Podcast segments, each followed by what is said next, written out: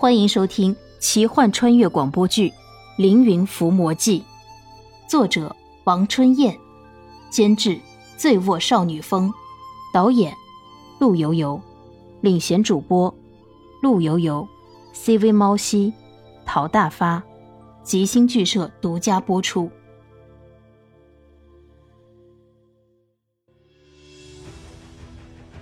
莲溪举着青铜斧挥舞，桂花树的树枝纷纷折断，树枝中有水滴出。莲溪靠近树根，使劲砍树，一下子就将桂花树砍出一条巨大的口子，绿色的水从伤口中缓缓流出。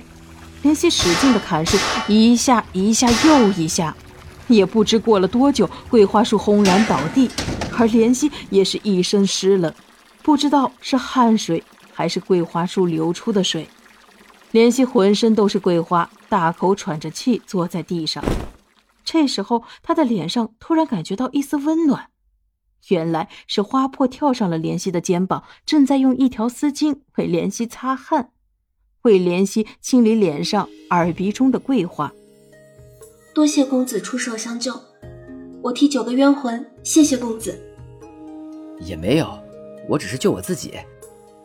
发生了什么？小翠找到了水，回来的时候正想着莲溪应该已经搭好了窝盆，生好了火，自己就能和莲溪待在那个温暖的小窝里。想想很美，想不到却是看到了一片狼藉。然后小翠就看到了在莲溪肩头的花破，小翠的眼里满是醋意。花破看着小翠的脸色，急忙施礼道：“姐姐误会了，我是花破，是九个冤魂的怨气所化。”多谢公子相救，砍倒了树妖，我就自由了。经过联系和花破的解释，小翠弄清楚了事情的来龙去脉。哦，那你以后什么打算？我知道公子和小姐有重任在身，我虽然身材小、力气小、法力小，但也并不是一无是处。我想跟着公子和小姐，可以为公子和小姐放哨，通风报信。我觉着不错，花破身体小，一般人不注意。可以让他跟着我们。既然你们都决定了，好吧。谢谢小姐公子收留，我有一个礼物送给你们。礼物？什么礼物？花破从身上取出一只小小的、很像气球一样的东西。这个是皮囊，夜里可以住进去，风雨虎豹、蛇蝎妖怪等等俱不能害。这个小小的东西这么厉害，哪里来的？是以前第九个上吊自杀的人留下的。至于他为什么会有这个，我就不知道了。随着小翠打开皮囊，皮囊就像鼓气了一样，迅速变大，变成了像帐篷一样。嗯，不错，挺方便，晚上再也不用为住处发愁了。收拾好凌乱的砍树现场，小翠和莲溪生火做饭。吃饭的时候，有一句没一句的和花破聊天。公子、小姐，你们可以进皮囊休息了，我来放哨。嘿，我先进去体验一下啊。怜惜俯下身钻进皮囊，这只皮囊看起来很小很小，可是，一钻进去，里面的空间却很大。还有一个非常神奇的特点，是从里面看，皮囊完全是透明的，可以看见外面；而从外面看皮囊，却只是一块石头的模样。哇，小翠，快来吧，里面太好了，可以看得见外面。小翠忍不住好奇，也钻了进去，确实不错。小姑娘，里面地方很大，要不你也进来？我是怨气所生，见不得阳光，晚上在外面我很舒适。以后白天我在皮囊休息，晚上我就在外面放哨。好，辛苦你了。还有。这个皮囊不仅仅防风防雨防野兽妖怪，而且是隔音的。就是你们在里面做什么，不管多大动静，外面可都听不到哦。小翠脸红，怜惜笑了笑：“嗨，什么多大的动静啊？看不出来，小小的你还想的真多。我们很累啦，不会有任何动静的，就是安安静静休息。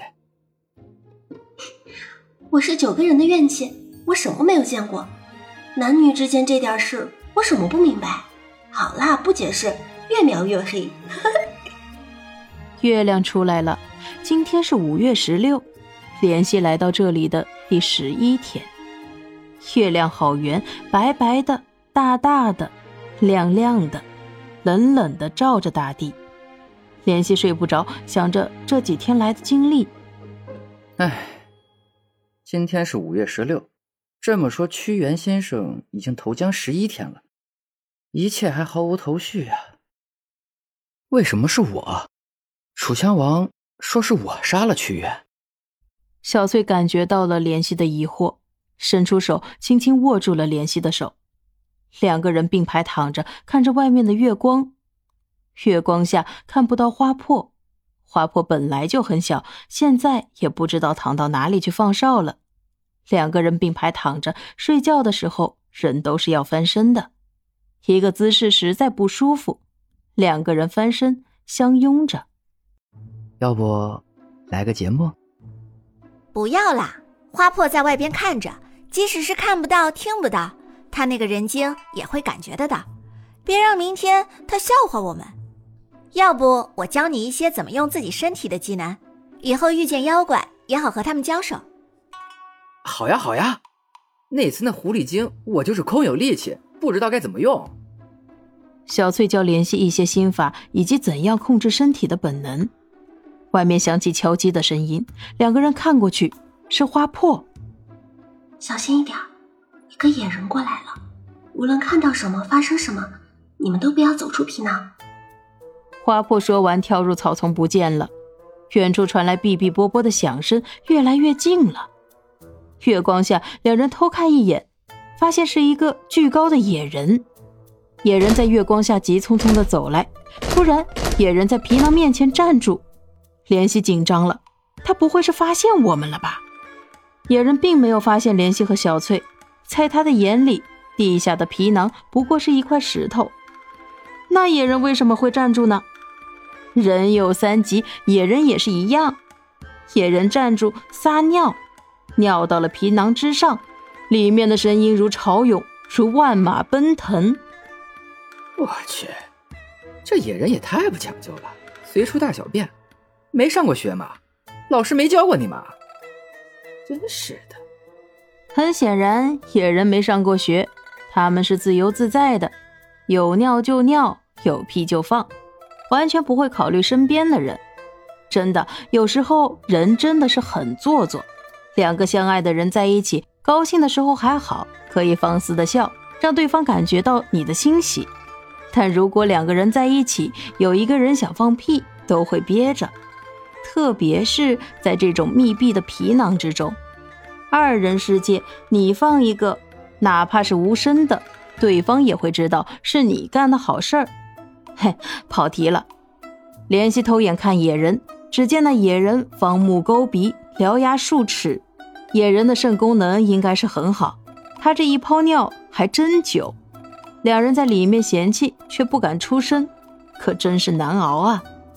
好在野人尿完了，大步离开。